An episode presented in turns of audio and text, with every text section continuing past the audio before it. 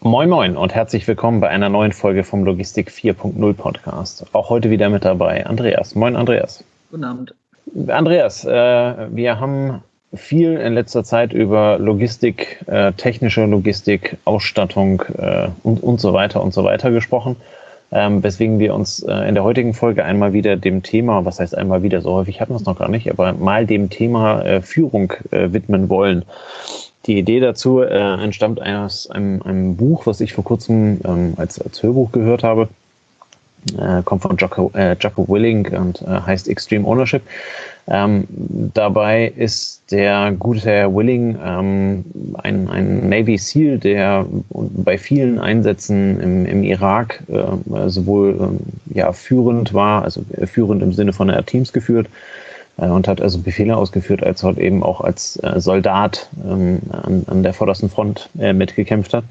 Ähm, das klingt jetzt erstmal sehr, sehr weit weg von, von Führung, allerdings ist Logistik, ähm, hat seinen Ursprung irgendwo im, im, im militärischen ähm, äh, Thema, weswegen ich da halt eben dann schon gewisse Parallelen sehe, die ich glaube, dass man sie, sie anwenden kann. Ähm, das Prinzip Extreme Ownership ist letztendlich nichts anderes sehr gut nachzuvollziehen. Ähm, jedes Problem, das auftaucht, mache ich zu meinem Problem. Ähm, gebe mir damit halt eben die Verantwortung, dieses Problem dann halt eben auch an, äh, eben anzugehen und für eine Lösung zu sorgen. Das heißt nicht immer, dass ich mich dann ähm, aktiv in den Lösungsprozess ähm, einbringen muss, äh, aber ich darf, ich habe auf jeden Fall die Berechtigung, ähm, äh, um, um die Lösung halt eben loszutreten, was ich in der Form einen sehr spannenden Ansatz finde. Deswegen kommen wir halt eben auf das Thema zu sprechen. Ähm, da ich glaube, dass wir in vielen Unternehmen ähm, eine, eine gewisse, äh, ja, wie soll man das sagen, eine gewisse äh, äh, Führung ähm, äh, vorfinden, die halt eben viel damit zu tun hat, die so eher nach dem Prinzip ist, äh, nimm du ihn, ich habe ihn sicher. Ne? Also dieses, ähm, das ist deren Problem, das müssen die lösen. Ähm, äh, und und äh, wenn, wenn die das halt eben nicht gelöst kriegen, dann hat das negative Einflüsse auf meinen Bereich oder auf mein Team oder auf meine Kosten oder was auch immer. Aber dann kann ich halt eben mit dem Finger dahin zeigen. Ähm, da fand ich im Vorgespräch haben wir kurz darüber gesprochen, ähm, diesen ja, die, diese bildliche Darstellung, ne, wie also ein, ein, ein Navy SEAL-Team irgendwo im tiefsten Häuserkampf in, in, im Irak unterwegs ist ähm, und dann halt eben sagt, so, das ist jetzt deren Problem, dann müssen die sich kümmern wir bleiben halt eben so lange hier sitzen. Und genau da setzt es halt eben dann an. Ne? Das ist keine Situation, in der du sitzen bleiben möchtest, du kennst latent die Gefahr, ähm, die grundsätzlich hat eben auch jedes Unternehmen in irgendeiner Art und Weise ähm, bedroht und ich finde diesen Führungsansatz sehr, sehr spannend, weil er halt eben davon ausgeht, ich übernehme jetzt die Verantwortung, auch wenn es unter Umständen nicht mein Thema ist, auch wenn es nicht das ist, was ich lösen kann, aber ich kann auf jeden Fall ähm, jemanden anfunken, ich kann Zeichen geben, ich kann, ähm, ich kann Impulse setzen, mit denen also in irgendeiner Art und Weise die, die Lösung dann halt eben ähm, losgetreten werden kann. Darüber ich, würde ich heute gerne ein bisschen mit dir ähm, philosophieren, äh, nachdenken und äh, vielleicht weiterentwickeln. Ähm, zum Einstieg die Frage, was, was ist deiner Meinung nach die Führung in den, keine Ahnung, letzten 15, 10 Jahren oder sowas in der Logistik gewesen, beziehungsweise wo hat sie sich hin entwickelt? Also die, vielleicht mal so, ähm, ich habe mit dem Thema Führung hatte ich ja vor zehn Jahren mal mehr mit zu tun, habe mal Masterthesis drüber geschrieben über Führungskräfteentwicklungsprogramme in der Logistik, ähm, wie man aufsetzen kann, um diese Modelle des Teams selbst entwickeln zu lassen. Ähm, ich glaube, dass wir uns mit Vernetzung und mit immer mehr Herausforderungen und immer unplanbareren Ereignissen dahin bewegen, dass wir von einer zentralen Entscheidung auf eine zentrale, dezentrale Entscheidung gehen. Das würde so ein bisschen dem entsprechen, was du jetzt hier beschreibst. Ähm, das heißt, gewisse Sachen kann ich nicht sagen, da kann ich jetzt nichts tun, da muss ich die Entscheidung abwarten und die Entscheidung dauert äh, eventuell viel zu lange und dann ist das Kind in den Brunnen gefallen.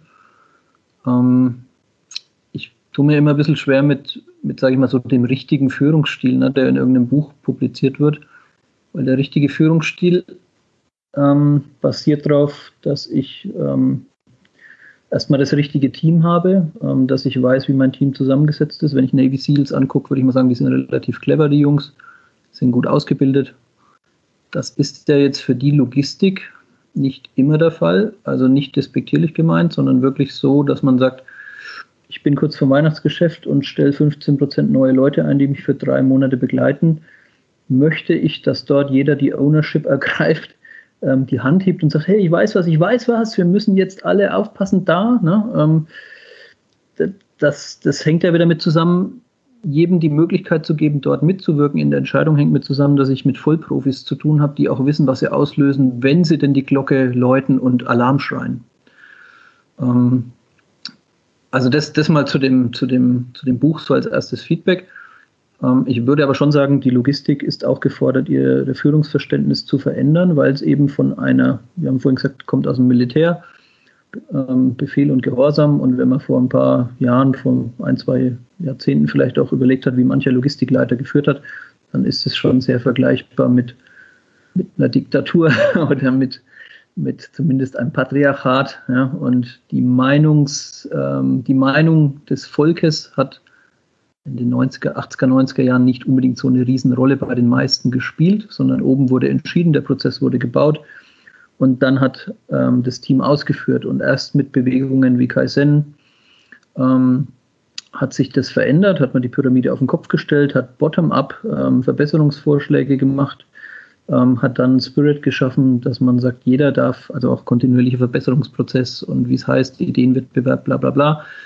Jeder darf beitragen und gute Logistiker und gute Teamleiter und gute Leute, die mit den Leuten auf der Fläche zu tun haben, die haben das ja schon immer so gemacht. Die haben immer die Mannschaft mit einbezogen in die Entscheidungsfindung, aber haben sich schon überlegt, ob sie alle 20 Leute fragen oder vielleicht zwei nicht, weil sie sagen, wenn ich die frage, da kommt nur Grütze raus. Das ist halt überall so. Ne? Das hat jetzt auch nichts mit Fläche zu tun oder mit Büro. Es gibt immer ein paar Leute, die vielleicht eine andere Wahrnehmung einer Situation haben und die würden eventuell die falsche Richtung einschlagen, wenn es darum geht, ein Problem zu umschiffen oder so. Ne?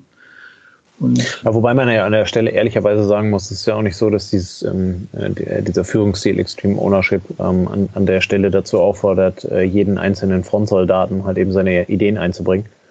So, es geht ja, es geht ja vielmehr darum, dass, dass die Leute, die das, die das Zielteam halt eben führen, ähm, mhm. also einerseits die richtigen, da gebe ich dir vollkommen recht, die richtigen Leute unter sich haben und um deren Stärken und Schwächen wissen und diese halt eben dann auf den richtigen Positionen einsetzen. Ähm, ja. Aber dass es halt eben auch ein einheitliches Verständnis davon gibt, was, was bei einem gewissen Befehl zu tun ist und dass jeder also weiß, was dann halt eben auch, äh, was dann halt eben auch, auch, auch notwendig ist. Ähm, ja. Also ich würde ich, ich würd vielleicht vielleicht zu den Navy SEALs, ähm, also man kann es ja ganz böse sagen, ne? die Navy SEALs, die falsch entschieden haben, da gibt es ja nicht mehr viele von. Also wenn es so ganz böse sagen. Das ist sehr böse, ja. Ja, bei, bei Logistikern ist schon so, dass manche halt auch ähm, mal einen Lebenslauf hinter sich haben, der sich immer entwickelt hat in eine gewisse Richtung. Ja. Ähm, ja, ja, kommt jetzt darauf an, wie stark man das lebt. Ne? Also wenn ich mir jetzt so Navy SEAL vorstelle, der hat bestimmt auch, also mal klar, im Kampf ist es was anderes, wie vielleicht in der Kaserne, im Training, in seinem Ausbildungslager.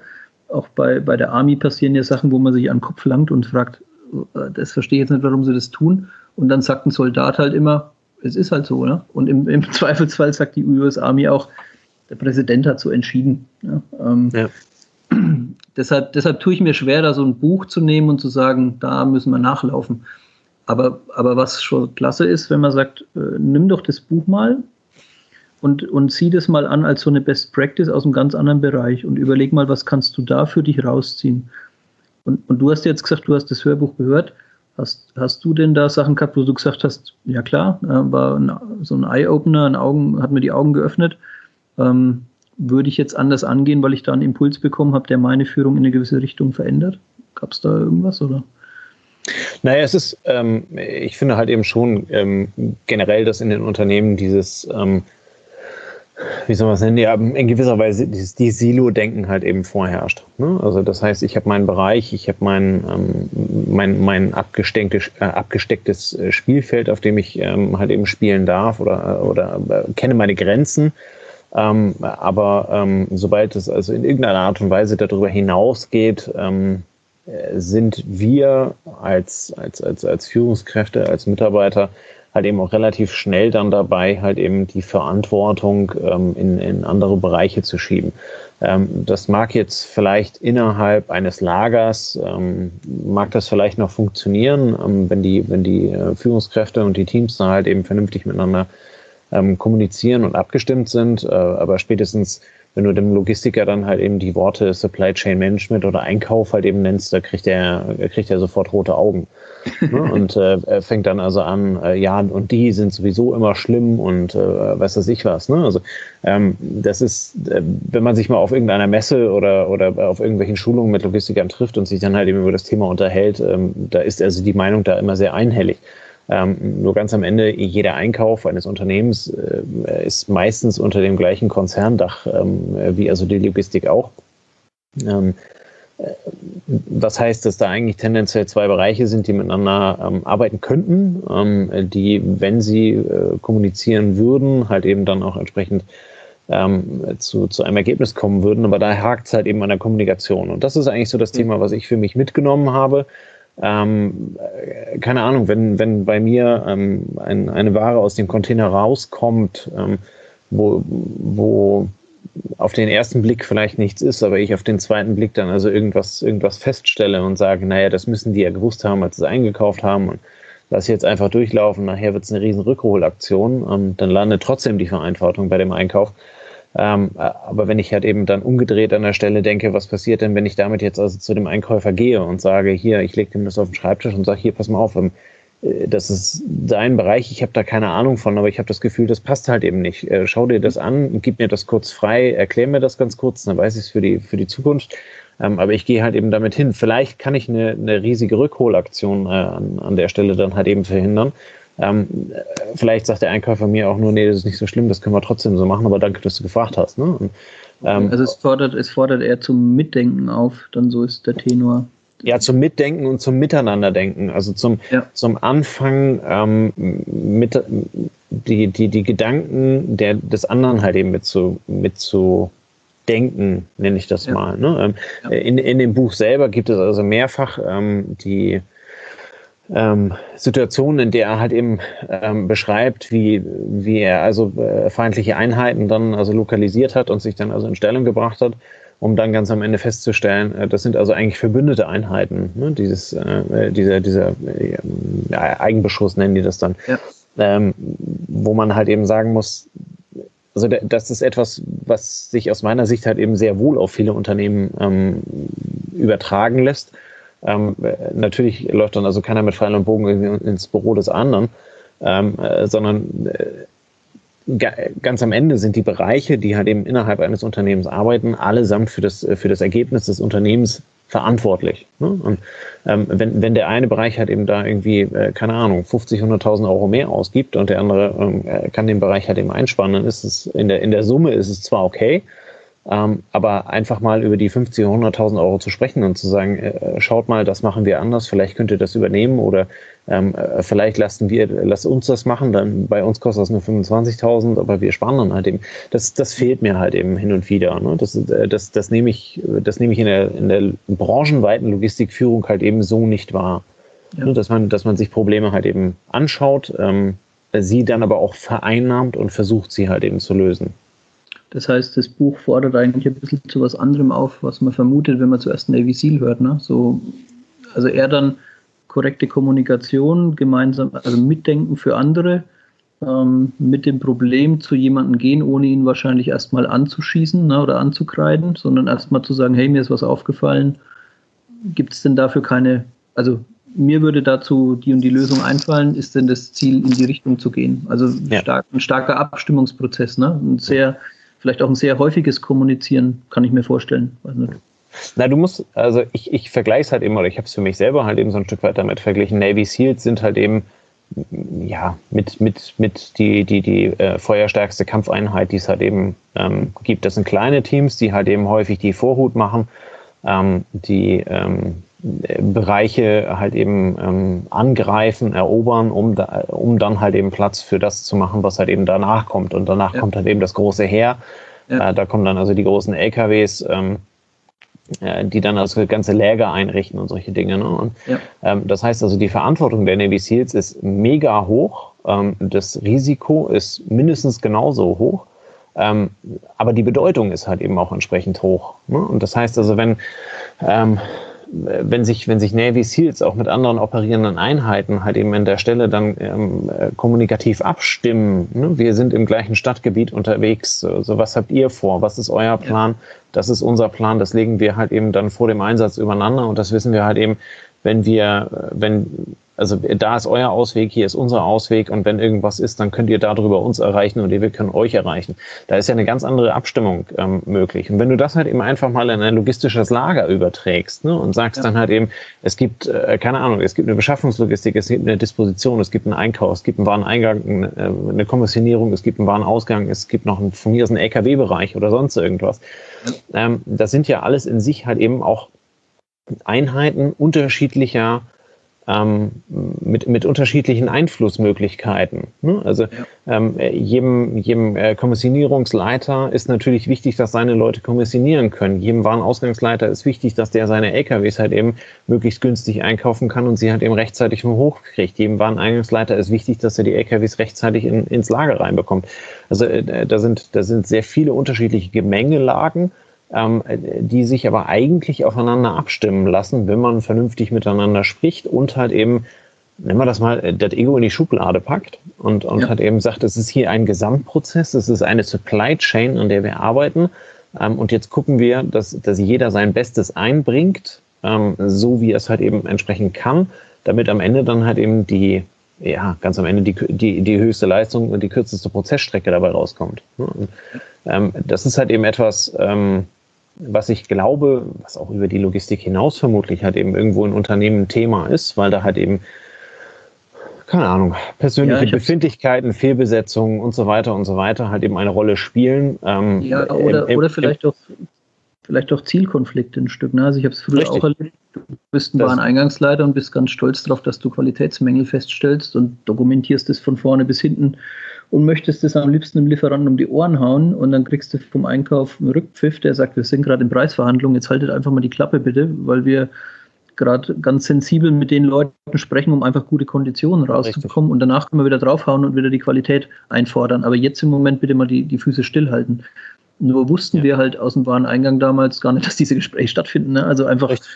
es war unkoordiniert, es war ähm, es war einfach ein nicht abgestimmter Prozess. Ne? Der Lieferant wurde nicht als Ganzes angesehen, mit Logistikprozess, mit äh, Einkaufspreisverhandlungen, mit Retouren, alles Mögliche, ne? sondern es war halt ein Ausschnitt, wie du sagst, Silo-Denke. Der Einkäufer war ähm, wahrscheinlich durch irgendwelche ähm, Prämiensysteme auch ähm, in gewisse Richtungen orientiert. Und auf einmal kommt ein Logistiker aus dem Wareneingang ähm, hier mit seiner Arbeitshose und haut hier fünf Zettel auf den Tisch und sagt, er müsste was tun, weil das ist doch Schrott. Ja? Aber es hat einfach nicht in, in die momentane, sag mal, in die momentane Beziehungsarbeit zwischen Lieferant und, und Firma gepasst. Ja. ja aber wäre, also äh, um genau das zu übernehmen, äh, an diesem Beispiel, ähm, ja. wäre da halt eben eine Kommunikation äh, vorhanden. Das heißt ja nicht jedes Mal, dass man sich also für zwei Stunden mit Keksen und Kaffee irgendwo einsperrt ja. ne, und, und dann darüber referiert, sondern es würde ja einfach reichen, äh, wenn es dann, also weiß ich, in irgendeiner Art und Weise ein Reporting dazu gibt. Ne? Es ist halt eben typischerweise so, mit 60 Prozent kommst du wunderbar klar, 20 Prozent sind deine absoluten Premium-Lieferanten und das echte kritische Problem hast du mit 20 Prozent deiner Lieferanten. Ne? Ja. Ähm, und wenn man da dann halt eben äh, quasi die Tabelle von unten aufrollt und sagt halt eben, da gehen wir jetzt ran, ähm, unser Vorgehen sieht so und so aus, ihr könnt uns unterstützen dadurch. Es äh, ist ja, ja. auf der anderen Seite auch so, äh, ne, äh, seid bei dem Lieferanten mal besonders vorsichtig und, und äh, nehmt euch die Zeit und packt mal die Paletten um, um zu gucken, also, ob da irgendwas ist, ob das vollständig ist oder was auch immer. Ne? Ähm, ja, also damit, hab, damit, damit wir in der Verhandlungsposition dann halt eben entsprechend viele Beispiele haben. Genau, ich habe auch schon Einkäufer erlebt, die total happy waren, dass ich in Anführungsstrichen Munition geliefert habe damals. Ja. Ähm, weil sie gesagt haben, ist doch genial, ich wollte den sowieso gerade an die Wand nageln, dann nehme ich das mal schön mit. Und dann, dann bist du sozusagen in einem abgestimmten Verbund unterwegs und kannst als Firma mal richtig Stärke präsentieren, weil der, weil der Lieferant oder wer auch immer dann auf der anderen Seite ist, ähm, merkt, dass dort eine geschlossene Front ist, ne? dass dort die Leute sich abstimmen, dass die Informationen gesammelt werden, dass alle Sensoren einer Firma genutzt werden, um einen Lieferanten wahrzunehmen. Ja, so kann man es ja auch ausdrücken. Wenn du das richtig cool magst, dann guckst du noch, wie ist der ähm, technisch mit uns verbunden, wie performt er in der Technik, wie funktioniert ähm, im Transportbereich die Abstimmung mit den Abholungen, die mit ihm vereinbart sind. Ne? Und wenn du das alles zusammenbringst, dann entsteht ja ein Gesamtbild des Lieferanten und dann kannst du, ja, das stimmt, dann kannst du richtig gut Stärke zeigen. Naja, und vor allen Dingen am Ende spricht also eine Stimme aus dem Unternehmen, ja. die aber halt eben von allen Stimmen gefüttert ist. Das heißt, also ja. stimm, äh, spricht eine gewaltige Stimme. Ne? Es ist ja. also nicht so, dass der Einkauf äh, vormittags um 9 Uhr bis 10 Uhr mit dem Termin hat. Äh, äh, darüber, jetzt, jetzt unterhalten wir uns mal über die, über die Einkaufskonditionen äh, 2021 ähm, danach kommt das Supply Chain Management um die Ecke und sagt, wir müssen übrigens die Bestelltage verschieben, weil das für uns besser ist. Dann haben sie im Wareneingang irgendein Thema, ähm, weil die Paletten schief und krumm sind oder sowas, sondern es ist dann halt eben wirklich ein, ein geballtes Thema. Und damit sind wir dann halt eben wieder bei der, bei der Vorstellung dieser, dieser Navy Seals. Und es ist halt eben ein geballtes Vorgehen mit einer relativ großen ähm, Kraft, ähm, die da halt eben dann als erstes ähm, vorgeht ähm, um, um keine militärischen Begriffe an der Stelle nutzen zu müssen, ähm, äh, sondern es gibt, es gibt ein einheitliches Auftreten davon, es gibt ein einheitliches Verständnis. Ne? Und, ja. ähm, ich, ich glaube, da äh, können wir halt eben, um auch da vielleicht den Gedanken an, an, an die Digitalisierung und an den, an den 4.0 ähm, da halt eben dann anzuknüpfen, aus meiner Sicht wird es das sein, was in der Zukunft halt eben bedeutend ist. Ne? Also ähm, wenn ein Amazon irgendwo hingeht und anklopft, ähm, dann hat er eine gewaltige Stimme. Jetzt mal ganz unabhängig davon, wie sich die Führungskräfte halt eben da an der Stelle abstimmen. Das kann ich nicht bewerten. Ich habe mit Amazon keine, keinerlei Geschäftskontakte, außer dass ich privater bestelle. Ähm, nur ähm, äh, da ist dann wer und das haben die sich über die Jahre halt eben entsprechend erarbeitet über ihre standardisierten ähm, Vorgehensweisen und genauso würde halt eben jemand bei dir auf der auf der auf der Matte stehen, der vernünftig äh, abgestimmt ist. Nur ich ja, glaube, dass du wenn du, wenn du einen guten Lieferanten hast, dann ist er Teil deines äh, Teams. Ne? Also dann, das, das habe ich noch nicht so oft erlebt, aber wenn du einen, richtig guten Lieferanten hast, dann will er, dann will er sogar dieses Feedback von dir. Ne? Dann fordert er dieses einheitliche Feedback über alle Stimmen von dir und dann wird er Teil deines Teams, weil du schaust dann von der gleichen Tischseite auf ein Problem in der Supply Chain und sagst, wie können wir das gemeinsam lösen. Ne? Das, Genau, und da gibt es ja von, von diesem Problem, also wenn dein Lieferant zu dir kommt und sagt, ähm, was, was muss ich denn oder was kann ich anders machen, damit du einen Vorteil davon hast, genau. dann kann man das ja gemeinschaftlich durchrechnen. Man kann halt eben dann sagen, also wenn wir das so und so und so machen, ähm, dann, also allerbestes Beispiel ähm, aus, aus dem Arbeitsalltag. Ich habe ähm, äh, Container bekommen, bei denen also irgendwelche, äh, irgendwelche relativ weichen Artikel ähm, in, in kleinen Masterkartons waren. Da bekommst du also in 40, äh, 40 Fußcontainer. Da sind dann, äh, keine Ahnung, einfach nur exemplarische Zahl, sind also 1000, äh, 1000 Masterkartons drin mit, ähm, mit jeweils drei Stück Inhalt, was auch immer es ist. Ähm, das heißt also, du hast einen Entladeaufwand, du musst 1000 Kartons darunter nehmen, du musst 1000 Kartons halt eben auf Paletten dann wieder aufstapeln. Das sind dann irgendwie 20 oder sowas pro Palette. Die musst du dann halt eben so machen, dass sie irgendwie in den, in den Bereich können, wo sie dann also ausgepackt werden können.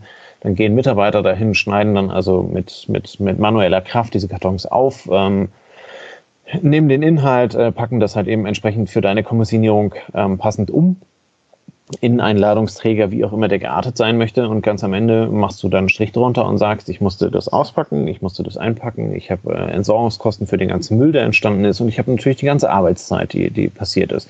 So, wenn, wenn du damit aber dann halt eben zu dem zu dem Lieferanten in Fernost gehst und sagst, hier Freund, ähm, pass auf, das ist die Einheit, wie ich es eigentlich bräuchte. Ich bräuchte, ich brauche nicht 1000 Kartons, sondern ich brauche vielleicht nur 250 Kartons, weil meine Bestückung ist nicht drei, sondern meine Bestückung auf der Palette, die maximal eine CCG 1 sein darf oder sowas von der Höhe her von mir aus 1,20 Meter oder sonst irgendwas. Ähm, äh, abzüglich, der, äh, abzüglich der Palette, das ist die maximale Größe meines Kartons. Ähm, wenn du da schaffst, äh, da, da dann dementsprechend, keine Ahnung, 30, 40, 50 Stück reinzubringen oder sowas, ähm, die Kartonqualität so wählst, dass sie mir halt eben äh, über, die, über die Überfahrt ähm, halt eben nicht auseinandergeht und auch später nicht, ähm, dann können wir beide an der Stelle viel sparen. Du kannst dir, also ich sage dir, ich brauche eine andere Kartonqualität, die vielleicht ein bisschen teurer ist. Dafür brauchst du halt eben die ganzen kleinen Kartons nicht mehr. Du brauchst ja. nicht 1000 Kartons zu überladen, sondern nur 250. Du kannst in der Produktion halt eben ganz anders arbeiten und ich, äh, ich kann mir bei der Entladung halt eben dieses ganze Auspacken und weiß ich was dann halt eben alles sparen, sondern ich packe ja. dann halt eben von den Kartons zwei, drei oder, oder pack halt eben nur einen auf die Palette und kann ihn einlagern und damit kann ich arbeiten. Das ja. ist halt eben, ähm, dann machst du nachher am Ende einen Strich drunter, der Lieferant sagt, okay, Kartonqualität kostet so und so viel mehr, dafür, dass ich aber halt eben weniger kleine Kartons habe, hast du die und die Ersparnis und äh, dann setzt sich da jeder hin und sagt, alles klar, wir sparen am Ende zehn Prozent, äh, jeder kriegt irgendwie fünf oder ja. der eine sieben und der andere drei oder wie auch immer man sich da halt eben dann äh, einigt. Aber es entsteht halt eben ein entsprechender Mehrwert für die Supply Chain. ähm, was ja dann letztendlich auch für beide ähm, wiederum ein Vorteil ist. Ne? Und das ist halt eben genau dieser Gedankenansatz, der mir, der mir an der Stelle so gefallen hat, ähm, wo ich glaube, wenn man da viel proaktiver wird, ja. ähm, in, in den heutigen Zeiten und hat eben so ein bisschen von diesem, was du auch äh, gesagt hast, äh, von diesem militärischen in der Logistik äh, wegkommt, äh, Lieferanten müssen verhauen werden oder was weiß ich was, oder Mitarbeiter müssen verhauen werden, äh, damit halt eben die Leistung ist. Natürlich, Logistik ist ganz klar weisungs gebunden. Ne? Du hast, du hast einen Vortänzer, der muss halt eben entsprechend vorgeben, wie es zu tun ist und äh, der, der Mitarbeiter darunter hat es halt eben genauso zu tun. Aber nichtsdestotrotz kann man halt eben an den Prozessen dennoch was arbeiten und kann halt eben anfangen, sich da entsprechend dann weiterzuentwickeln. Ja, und es kommt auch wieder so auf die, die Reife der Teilnehmer an. Ne? Also wenn du einen Lieferanten hast, der ganz neu ist und keine Ahnung hat von, deinem, von deiner Branche und vielleicht jetzt einfach mal loslegt ne? und nach vielleicht eher unten bei der Qualität loslegt, weil er dann eine höhere Spanne dann musst du ihn natürlich dahin erziehen, dass er so liefert, dass er auch Bestand hat. Und beim Mitarbeiter ist es ja ähnlich und bei Chefs genau. ist es genauso.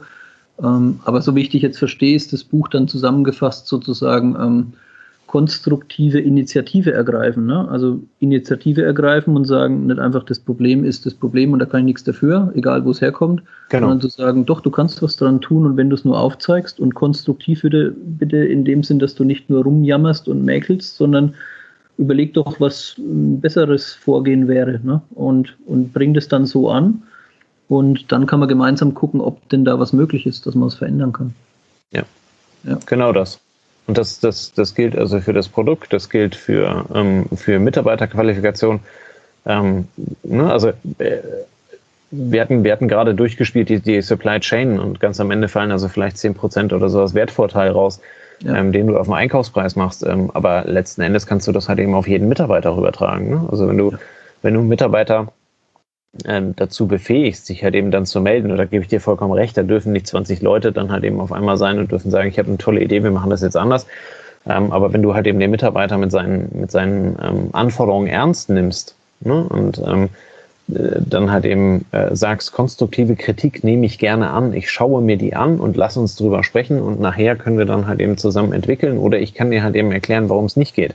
Ja. Du, du hast als Vorgesetzter an der Stelle schlichtweg, äh, schlichtweg auch einfach eine ganz andere Flughöhe. Ne? Das heißt also, du, du kannst den, den Gesamtprozess ganz anders überschauen als ein Mitarbeiter und was für den Mitarbeiter an der Stelle vielleicht sinnvoll ist, ist im Gesamtprozess aber halt eben vielleicht weniger sinnvoll. Ne, ähm, ja, wa wa warum, muss, warum muss im Wareneingang eine Palette vorne und hinten mit einem Label ausgestattet sein? Wir könnten uns das eine Label ja sparen. Ja, gut, ja. liebe Mitarbeiter, hast du vollkommen recht. Auf der anderen Seite geht das Ding nachher vielleicht in irgendeine automatische Kleinteile. Äh, Kommissionierung oder halt eben eine automatische klein, äh, äh, automatische Einlagerung, ähm, ja. wo halt eben einfach notwendig ist, dass das Ding vorne und hinten ähm, äh, gescannt werden kann von den ganzen Sensoren, die da sind. Damit schaffst du Verständnis beim Mitarbeiter, der weiß, warum man das so zu tun hat. Ne? Und auf der anderen Seite ähm, erweist dich ein Mitarbeiter halt eben so auch häufig auf Prozesse hin, die du als Führungskraft äh, ja schon lange nicht mehr ausübst und äh, letztendlich auch überhaupt nicht der Experte darin bist. Also wenn, wenn alle den bestehenden Prozess challengen, wird das sicher besser, als wenn es nur einer tut oder keiner. Ne? Das stimmt auf jeden Fall. Richtig.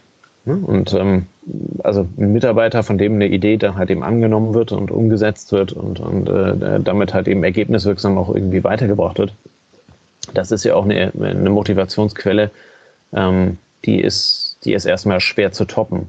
Ja. Ne? Also wenn, wenn, das, wenn das so eine offene, keine Ahnung, Fehlerpolitik würde ich an der Stelle nicht sagen wollen, aber wenn es halt eben ein offenes Miteinander ist, wo der Mitarbeiter halt eben sagen kann, äh, hier pass mal auf, das finde ich komisch, ähm, warum machen wir das so, warum können wir das nicht anders machen, wo man dann halt eben nicht hingeht, halt die Schnauze und macht das jetzt so weiter, ähm, sondern wo man da halt eben hingeht und sagt, ja, das ist ein guter Ansatz, aber ich erkläre dir jetzt, warum es so sein muss. Oder schaue ich mir an, können wir uns dann gerne angucken und eventuell ändern. Ja. ja.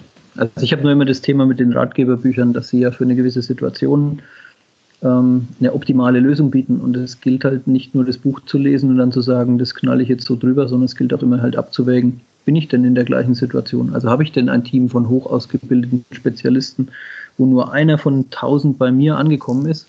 Oder ähm, bin ich in einem anderen Bereich unterwegs und muss ein bisschen sanfter anfangen und kann mir aber dann trotzdem Impulse aus diesem Ratgeber holen. Und das ist so das, das Einzige zum Thema Ratgeber, wo ich immer so ein bisschen vorsichtig bin.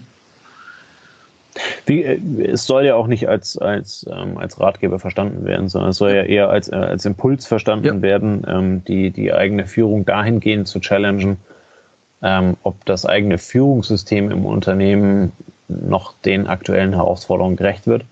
Ja, oder ob ähm, man da was mitnehmen kann ne, aus diesen genau. Ja. Genau. Das heißt ja, das heißt ja nicht, dass wir morgen alle irgendwie grün bekleidet mit Helm und, und MG unterm Arm durch die Gegend laufen sollen im Lager, ähm, sondern vielmehr, dass halt eben, äh, da, da, muss ja dann auch die, der, der Sprung gemacht werden und, und die Parallele gefunden werden, so dass ich das Thema dann halt eben auch entsprechend übertragen kann. Ja, und die gute Führungskraft hat vielleicht äh, fünf Bücher im Jahr, die sie zum Thema liest und sucht halt aus jedem das Passende fürs Team gerade raus. Ne? Ja. ja, das ist richtig. Ja. Ja, äh, damit haben wir mal wieder ein, ein Thema erschlagen oder bearbeitet, äh, was, was ein wenig softer war. Ähm, wobei wir beide, glaube ich, sehr davon überzeugt sind, dass, äh, dass das Führungs, äh, ja, Führungsstile oder Führung insgesamt durchaus einer der, der kritischen Faktoren in den nächsten 10, 20 Jahren sein kann. Es ähm, hat schon immer den größten Hebel gehabt und es wird. Genau. Genau. Also ähm, heißt ja immer so schön, ähm, eine, einer, der will, äh, kann deutlich mehr als äh, fünf, die sollen oder können. Ja. Ne? Ähm, von daher glaube ich schon, dass da ein sehr, sehr großer Hebel halt eben dann auch hinter ist und dass das eigentlich so mehr oder weniger ähm, ja das Thema ist, was halt eben der, der Booster für die nächsten, keine Ahnung, 10, 15, 20 Jahre sein wird. Ähm, wenn es also darum geht, den ganzen Change aus, aus, der, aus dem, aus dem 4.0, aus der Digitalisierung halt eben dann noch ähm, umzusetzen. Ne? Der, der typische Arbeitnehmer ist ja dann eher äh, frei nach dem Motto, wir machen das so, wie wir es gestern gemacht haben und was du morgen willst, ist mir erstmal egal. Ähm, einfach weil er einen relativ großen Sicherheitsgedanken dahinter hat, aber ja, oder weil es der Chef nicht richtig erklärt. Ne? Also das, das ist ja schon, wie du sagst, ne? es kommt so auf die Kultur und den Spirit richtig. an, der im Team herrscht. Ja. Ja, und da wollen wir an der Stelle halt eben einfach mit unserer heutigen äh, sehr lebhaften Diskussion ähm, ja, versuchen, ähm, den, dem, den Impuls zu legen, den ich bei dem Buch hatte, ähm, äh, da halt eben einfach zu überdenken und zu schauen, ähm, was ist denn eigentlich die optimale Lösung ähm, außerhalb sämtlicher Befindlichkeiten, ähm, äh, die es in einem Unternehmen halt eben dann am Ende ähm, geben kann oder die halt eben in einem Prozess auch äh, über, über das Unternehmen hinaus halt eben vorliegen können, ähm, sodass man sich da einfach den, den aktuellen Gegebenheiten besser anpassen kann um beidseitig da am Ende diese wunderschöne Win-Win-Situation zu, zu erschaffen.